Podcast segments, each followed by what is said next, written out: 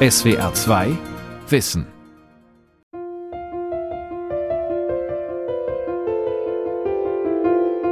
In der Corona-Krise mussten viele Menschen Widerständen trotzen.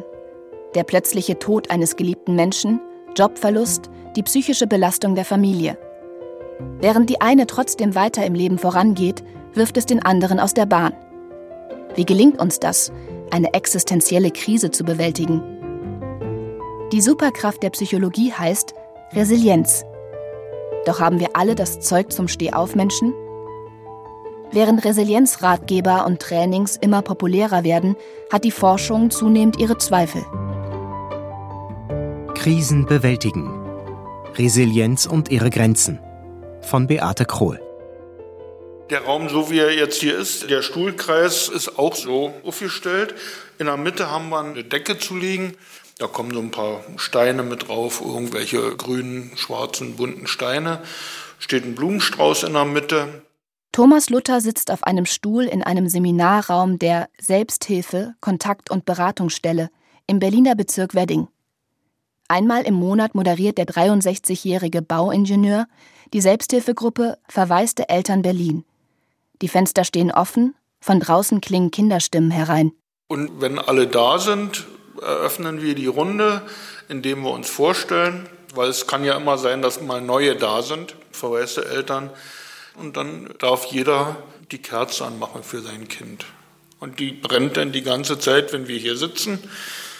Und wenn wir fertig sind, sagen wir, wenn ihr könnt, dürft ihr die Kerze selber ausblasen. Wenn ihr die Kraft nicht dazu habt, dann machen wir das für euch, wenn ihr gegangen seid. Ein Kind verlieren. Wie hält man das aus?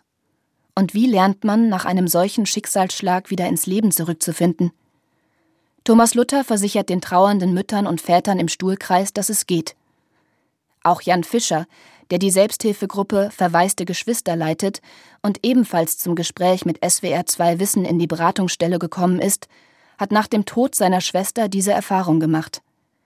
Er ist 32 Jahre alt und Versicherungskaufmann.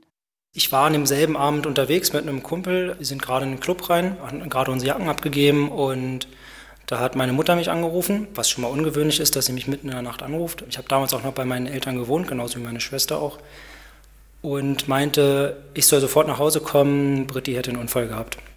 Jan Fischers Schwester war 19, als sie von einem Minibus angefahren und tödlich verletzt wurde. Thomas Luther hat den älteren seiner beiden Söhne verloren, als dieser zehn Jahre alt war. Er wurde von einer Kutsche erfasst, als er Ferien auf einem Reiterhof machte. Der Schmerz über den Verlust der geliebten Menschen sitzt bei beiden Männern tief. Trotzdem sind sie psychisch gesund geblieben. Die Psychologie bezeichnet dieses Phänomen als Resilienz, als psychische Widerstandskraft. Fragebögen sollen Aufschluss über ihre Stärke geben. Ich lasse mich nicht so schnell aus der Bahn werfen. Ich beharre nicht auf Dingen, die ich nicht ändern kann. Ich kann schwierige Zeiten durchstehen, weil ich weiß, dass ich das früher auch schon geschafft habe. Stimme zu, stimme nicht zu. Die Resilienzforschung hat gezeigt, dass Menschen erstaunlich gut darin sind, Schicksalsschläge und Stress auszuhalten, ohne daran zu zerbrechen. Dabei helfen uns offenbar spezielle Eigenschaften und Fähigkeiten. Die ersten Resilienzfaktoren hat die US-amerikanische Entwicklungspsychologin Amy Werner entdeckt. Sie startete 1955 eine Langzeitstudie auf der hawaiianischen Insel Kauai, bei der sie fast 700 Menschen von der Geburt bis ins Erwachsenenleben begleitete. Emmy Werner wollte herausfinden, wie die Lebensumstände das Leben von Menschen prägen. Zu ihrer Überraschung stellte sie fest, dass arme, vernachlässigte und misshandelte Kinder als Erwachsene keineswegs automatisch scheitern müssen, wie sie es zu Beginn ihrer Studie angenommen hatte. Immerhin ein Drittel der 210 Risikokinder führte trotz schwerer Startbedingungen ein gutes und erfülltes Erwachsenenleben. Diese Gruppe lieferte der Wissenschaft die ersten Anhaltspunkte dafür, was resiliente Menschen auszeichnet. So hatten alle in ihrer Kindheit einen Menschen gehabt, der zu ihnen gestanden hatte. Sie hatten sich als selbstwirksam erlebt, also festgestellt, dass sich etwas ändert, wenn sie entscheiden und handeln. Und sie verfügten über eine mindestens mittlere Intelligenz. Heute gelten laut aktuellem Forschungsstand zusätzlich folgende Faktoren für Resilienz als gesichert. Ein guter Zugang zu den Gefühlen. Zuversichtlich sein und über ein realistisches Selbstbild verfügen. Umdenken können und über ein soziales Netz verfügen. Einen Sinn im Leben sehen. In den Erzählungen von Jan Fischer und Thomas Luther schimmern diese Resilienzfaktoren immer wieder durch. Thomas Luther sagt, dass er sich anfangs am Grab seines Sohnes immer wieder gewünscht habe, selbst dort liegen zu können, aber er habe auch gewusst, dass ihn sein jüngerer Sohn brauche. Jan Fischer konnte es kaum aushalten, sich vorzustellen, dass seine Schwester seine Kinder nicht würde kennenlernen. Ein Gedanke, der bei aller Trauer von der Zuversicht geprägt war, eine Familie zu gründen. Als besonders hilfreich empfanden beide auch, dass ihre Freunde da waren. Der Freund, der mit Jan Fischer im Club war, als der alles verändernde Anruf vom Tod seiner Schwester kam, meldete sich bereits am nächsten Tag. Und von da an immer wieder. Der war damals in der Fachhochschule von der Polizei gewesen und hatte gerade eine psychologische Vorlesung gehabt auch und hat dann den Prof gefragt, was kann ich denn machen, um ihm zu helfen? Und der hat gesagt, naja, nicht viel, zeig ihm einfach, dass du da bist. Und das hat er gemacht. Er hat mir jeden Tag eine SMS geschrieben, hey Digga, wenn was ist, ich bin da, melde dich, wir können gern was machen, ich nehme mir Zeit, auch unter der Woche. Auch andere Freunde luden Jan Fischer beharrlich ein überredeten ihn, zu einer Silvesterparty zu kommen und mit ihnen ins Kino zu gehen. Thomas Luther hat ebenfalls viel Solidarität von Freunden, Bekannten und am Arbeitsplatz erfahren. Dazu kamen die Besuche der Selbsthilfegruppe, in denen sich die beiden Männer verstanden und aufgehoben fühlten.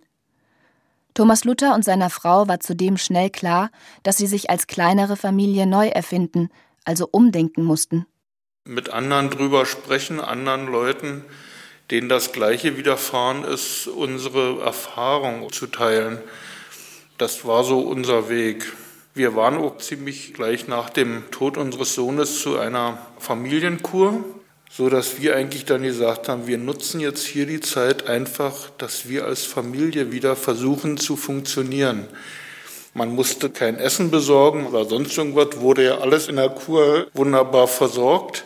Und wir haben dann einfach versucht, als kleinere Familie wieder irgendwie klarzukommen. Und das hat eigentlich ganz gut geklappt damals. Und ja, so muss ich sagen, ging es mir so in dem ersten Jahr. In gewisser Weise kann sich der Mensch also auf seine Resilienz verlassen. Allerdings ist die psychische Widerstandskraft nicht bei allen Menschen gleich ausgeprägt. Außerdem kann sie im Leben schwanken. Ganz entscheidend sind die individuellen Lebensumstände. Sie bestimmen mit darüber, ob ein Mensch im Sinne des namensgebenden lateinischen Verbs resilio bei Stress zurückfedern kann. Klaus Lieb ist wissenschaftlicher Geschäftsführer des Leibniz-Instituts für Resilienzforschung in Mainz und Leiter der Mainzer Klinik für Psychiatrie und Psychotherapie. Wir wissen, dass Resilienz natürlich auch von sozialen, psychosozialen Faktoren abhängig ist. Wir sehen in vielen Konstellationen, dass zum Beispiel Menschen, die in wirtschaftlich prekären Situationen liegen, häufig eine geringe ausgeprägte Resilienz haben, dass eben schlechte soziale äh, Verhältnisse eben ein Risikofaktor sind, dass man da eher weniger resilient ist. Das Gleiche gilt für die Bildung. Also bildungsferne Menschen sind häufig weniger stressresilient, als wenn man eben gut situiert ist. Menschen, die in prekären Verhältnissen leben, die von Armut betroffen sind, alleinerziehend oder arbeitslos, sind meist mehr Stressoren ausgesetzt. Das Geld reicht nicht aus, die Arbeitsbedingungen sind schlecht, es gibt wenig Platz zu Hause und immer wieder ist unklar, wie man alles hinbekommen soll.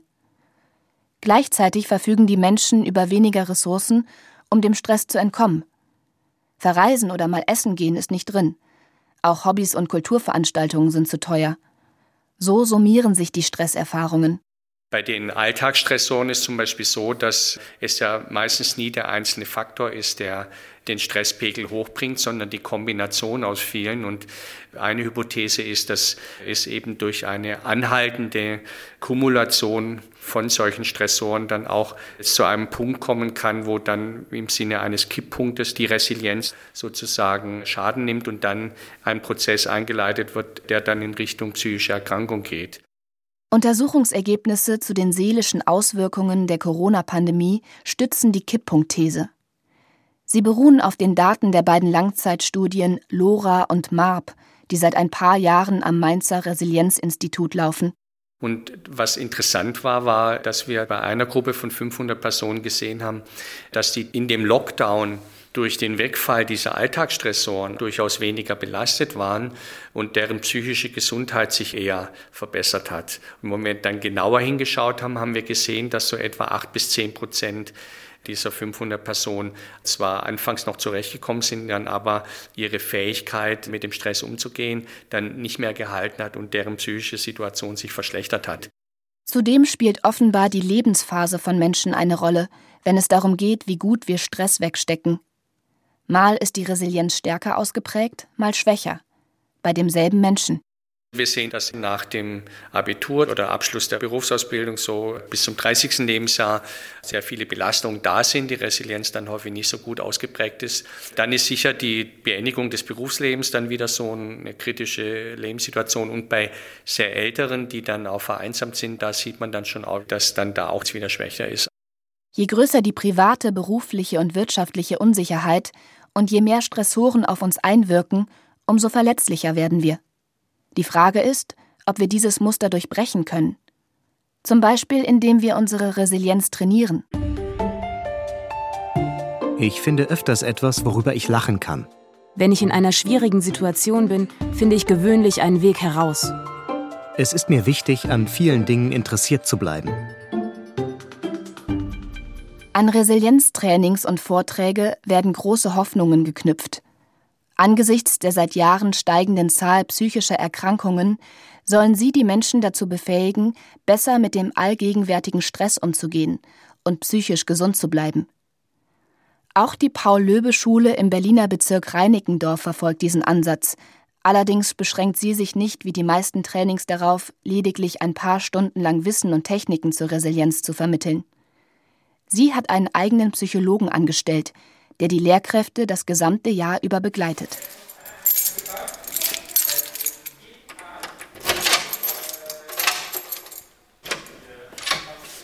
Das ist mein Raum, in dem ich ganz viel arbeite, eigentlich den ganzen Tag.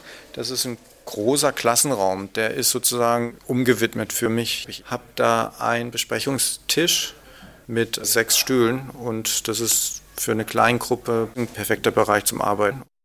Der Psychologe Ali Churu bietet den gut 100 Erwachsenen, die an der Paul-Löbe-Schule arbeiten, Supervision, Coachings und Beratungen an. Die meisten sind Lehrkräfte, ein Beruf mit einer überdurchschnittlichen Burnout-Rate. Meist melden sich die Lehrerinnen und Lehrer in Gruppen an. Zu besprechen gibt es reichlich. An der integrierten Sekundarschule lernen viele Kinder aus armen und sozial benachteiligten Familien. Auch Kinder mit Autismus sitzen hier im Klassenzimmer. Die Fragen sind unglaublich vielfältig. Ja? Wie gehe ich mit Schüler X um? Wie gehe ich mit einer Schülerin um? Wie gehe ich mit Eltern um? Wie gehe ich mit einem Kollegen um, wenn ich was sehe? Also die Themen sind wirklich sehr vielseitig und vielfältig. Und dafür nehmen wir uns dann die Zeit und da denken wir drüber nach. Häufig liegt bei diesem Nachdenken ein großes Flipchartpapier auf dem Tisch. Manchmal bittet der Psychologe, der auch systemischer Familientherapeut ist, darum, Beziehungskonstellationen mit Hilfe von kleinen Figuren nachzustellen. So entstehen Ideen und Lösungen, auf die der Englischlehrer oder die Mathelehrerin allein nicht gekommen wären und die helfen, den Stress zu verringern. Auch über die Frage, wie man den eigenen Anspruch mit der Realität in Einklang bringen kann, sprechen sie. Manchmal werden auch Sinnkrisen zum Thema. Denn die zehren besonders stark an der Kraft, sagt Ali Churu. Wir gucken es uns dann tatsächlich genauer an. Was ist es denn eigentlich, was keinen Sinn macht? Also wir gehen ins Detail, gucken, vielleicht macht es doch Sinn, also den Sinn daraus arbeiten. Manchmal geht es auch, dieses Grundgefühl erstmal so stehen zu lassen und dann zu so gucken, okay, wie können wir die Schüler vielleicht doch begeistern zu den Dingen, die ich irgendwie vermittle? Wie können wir da nochmal anders rangehen? Also dann diskutieren wir auch so ein bisschen über Methodik und Didaktik. Wie kann ich Schüler begeistern, die auf den ersten Blick erstmal nicht begeisterungsfähig sind? Auf diese Weise hält das Kollegium die Resilienz insgesamt und bei jeder Einzelperson hoch. Man hilft sich, erlebt sich als selbstwirksam und die Arbeit überwiegend als sinnvoll. Gleichzeitig lernt man, mit seinen Kräften zu haushalten. Dazu kommen Doppelbesetzungen in der Klasse, zusätzliche pädagogische Fachkräfte im Unterricht, Schulsozialarbeit und externe Berufsberatung. All das entlastet und macht Resilienz überhaupt erst möglich.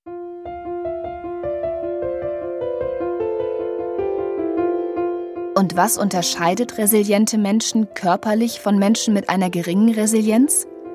Diese Frage beschäftigt die Forschungsteams weltweit. Ihre Hoffnung?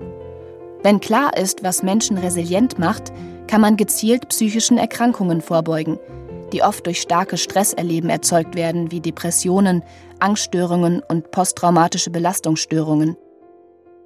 Jana Strahler, Professorin für Sportpsychologie an der Universität Freiburg, erforscht die Resilienz. Es gibt mehr als 100 Definitionen für Resilienz, aber das verbindende Element ist, dass es einen Stressor gibt. Das kann eine traumatische Erfahrung sein, wiederkehrende, weniger starke Stressereignisse, aber ebenso. Und wenn wir jetzt resiliente Menschen uns nehmen, dann zeigt sich zum einen, dass resiliente Menschen in weniger Situationen mit Stress reagieren. Wenn sie dann doch mal gestresst sind, kommt dann aber der weitere Unterschied zu den weniger resilienten Personen. Sie erholen sich schneller. Das heißt, diese Aktivierung wird schneller wieder in den Ausgangszustand zurückreguliert. Während die psychologischen Faktoren gut erforscht sind, steht die biologische Resilienzforschung allerdings noch am Anfang. Mit den neuen bildgebenden Verfahren nimmt sie aber Fahrt auf. Dabei stammen viele Erkenntnisse aus der Forschung mit Mäusen. Denn die haben ein ähnliches Stresssystem wie der Mensch. Auch Soldatinnen und Soldaten sind häufig Probanden in der Resilienzforschung.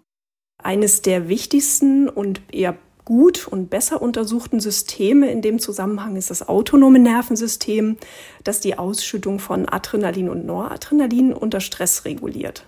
Und hier sehen wir tatsächlich, dass resiliente Personen gedämpfter reagieren, also weniger Neurotransmitter ausschütten unter Akutstress. Außerdem hat die biologische Resilienzforschung ein Gen ausgemacht, das den Abbau von Noradrenalin steuert. Bei resilienten Menschen scheint es mehr Abbauproteine zu erzeugen. Stresssymptome wie höherer Blutdruck, flacher Atem und starke Schwitzen klingen daher schneller ab auch die Abstände zwischen den Herzschlägen kann etwas über die Resilienz verraten. Wenn diese Herzratenvariabilität besonders stark ausgeprägt ist, dann steht das für eine sehr, sehr gute Balance zwischen den aktivierenden und den beruhigenden Anteilen des autonomen Nervensystems. Und das wiederum ist ein Merkmal resilienter Personen. Das heißt, unser Ziel ist es hier, eine hohe Variabilität zu haben.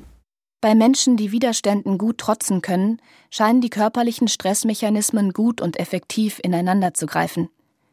Der Körper registriert, wann er aktiv werden muss, wie viel Stressreaktion angemessen ist und wann die Bedrohung durch den Stressor nachlässt.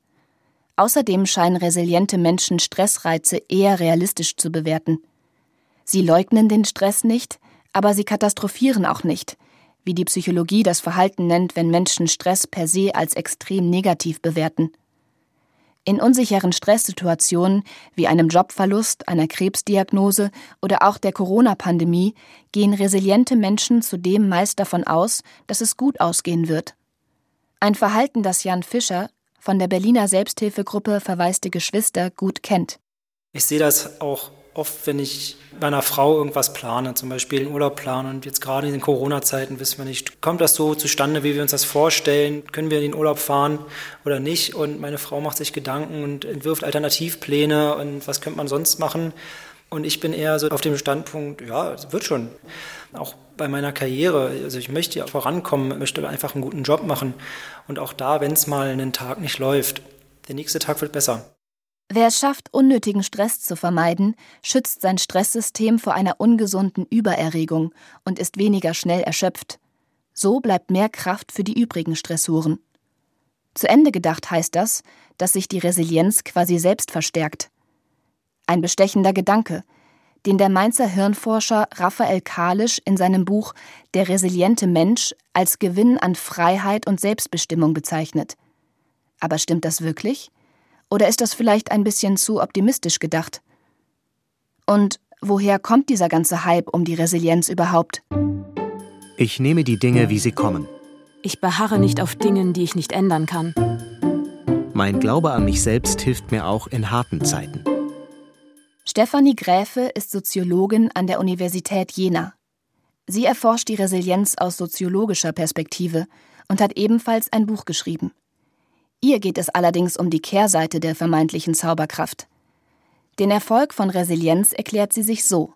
Wir erleben unsere Welt immer stärker seit Beginn des neuen Jahrtausends als unsicher und krisenhaft. Das Versprechen auf stetigen Fortschritt, Wirtschaftswachstum, Wohlstandssteigerung und so weiter erweist sich für immer mehr Menschen auch in den reichen Industrienationen als brüchig.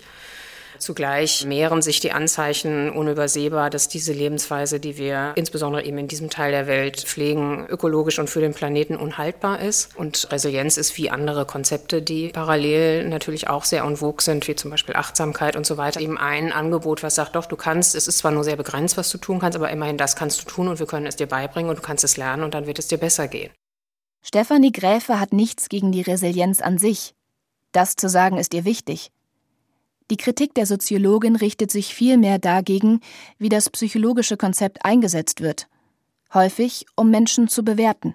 Ich habe neulich einen Beitrag geschrieben, da ging es um Resilienz bei hochaltrigen Pflegebedürftigen und auch da finden wir das wieder. Es gibt Menschen, die unter schwierigen Bedingungen, möglicherweise auch Armutsbedingungen mit Schmerzen, Krankheiten und so weiter pflegebedürftig werden, aber manche von denen kommen ganz gut zurecht und andere nicht. Und dann richtet sich die Aufmerksamkeit nicht mehr darauf zu sagen, zum Beispiel in Quartieren, was muss für eine Infrastruktur sein, damit auch alte Menschen mit Einschränkungen sich da gut bewegen können, sondern immer eher geht die Aufmerksamkeit in die Frage, warum bist du nicht so resilient wie dein Nachbar? der es doch unter schwierigen Bedingungen so gut hinkriegt. Und das ist letztlich eine der Kernbotschaften der Resilienz, die ich tatsächlich für schwierig halte. Außerdem ärgert sich die Soziologin darüber, dass Resilienz als Kunst der Akzeptanz und Anpassung gefeiert wird. Sicher, Schicksalsschläge müsse man hinnehmen und sich anpassen, sagt sie. Für andere Situationen, die Stress auslösen, gelte das aber nicht unbedingt. Da könne vorauseilende Resilienz sogar kontraproduktiv sein. Der zentrale Begriff der Resilienz ist der der Adaption. Es ist eben so eine Art flexible Anpassung. Man passt sich den Umweltbedingungen an und man lebt damit und rechnet damit, dass man Stress ausgesetzt wird, dass man Schocks ausgesetzt wird, dass Katastrophen passieren. Und das Problem dabei aus meiner Sicht ist nicht, dass man das sagt, dass Katastrophen passieren oder dass es schlechte Lebensbedingungen gibt. Das wissen wir alle, dass das so ist. Aber dass sie durch diese Fokussierung auf Resilienz sozusagen naturalisiert werden. Wenn man sich der Armut anpasst, ist die Resilienzleistung zwar hoch, die Armut bleibt aber trotzdem bestehen. Das Gleiche gilt für eine übermäßige Arbeitsbelastung. Wenn Arbeitnehmerinnen und Arbeitnehmer Resilienztrainings machen, mag das ihre Wahrnehmung und ihren Umgang mit Stress ändern. Die schlechten Arbeitsbedingungen verbessert das nicht. Im Gegenteil. Sie können sich erst recht manifestieren. Als Beispiel nimmt Stefanie Gräfe die Pflegekräfte. Also wenn man jetzt an das berühmte Balkonklatschen zu Beginn der Pandemie denkt, warum haben die Leute geklatscht? Weil sie anerkennen, dass Menschen in Pflegeberufen unter schwierigen Bedingungen arbeiten. Warum arbeiten sie unter schwierigen Bedingungen in Pflegeheimen? Häufig, weil sie einfach radikal unterbesetzt sind. Und da kann ich jetzt hingehen und sagen, das ist toll, dass ihr das macht und super, dass ihr so resilient seid. Oder man könnte sagen, es ist jetzt wirklich der Zeitpunkt gekommen, an dem sich hier eine Struktur verändern muss.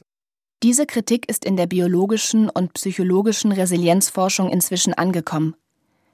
Besonders problematisch wird es aus Sicht von Stefanie Gräfe auch, wenn Resilienz zu einem gesellschaftlichen Leitbild wird.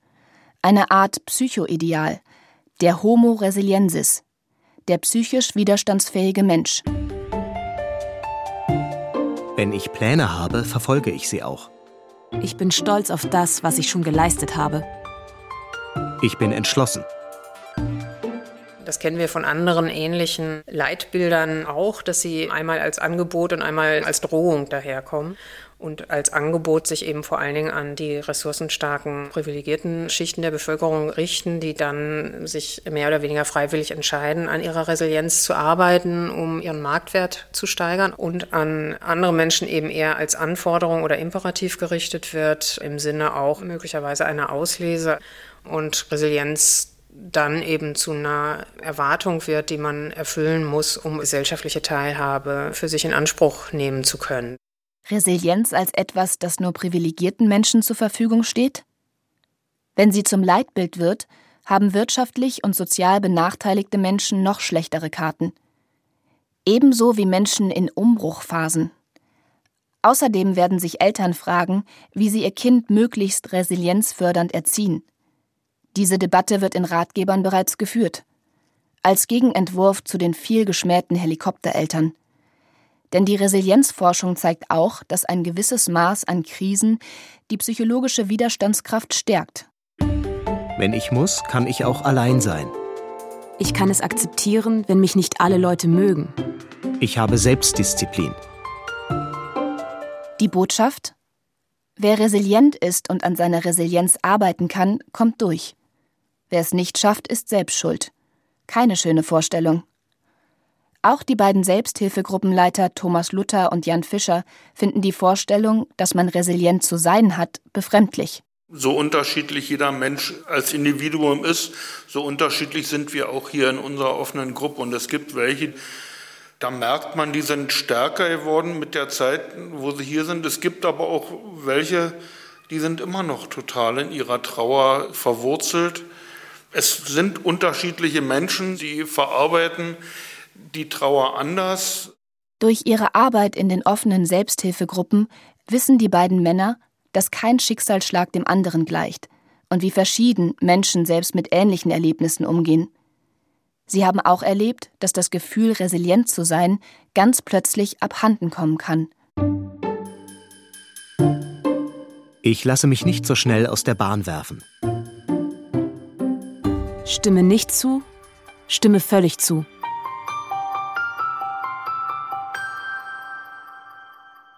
Fazit? Es ist nicht so einfach mit der vermeintlichen Zauberkraft und ihrer Erforschung. Wenn man eines Tages tatsächlich gezielt durch Resilienzübungen psychischen Erkrankungen vorbeugen kann, kann das vielen Menschen helfen. Wird die Resilienz allerdings zum Leitbild, drohen Menschen unter Druck zu geraten oder gar stigmatisiert und damit weniger resilient zu werden. In Resilienzfaktoren übersetzt heißt das, bei allem Optimismus, bitte weniger Hype und mehr realistisches Selbstbild. Auch ein gelegentliches Umdenken kann sicher nicht schaden. Denn sonst gibt Stress mit der Resilienz. SWR 2 Wissen Resilienz und ihre Grenzen von Beate Krohl. Sprecherin Lilly Lorenz, Redaktion Vera Kern, Regie Andrea Leclerc. Ein Beitrag aus dem Jahr 2021. SWR 2 Wissen. Manuskripte und weiterführende Informationen zu unserem Podcast und den einzelnen Folgen gibt es unter swr2wissen.de.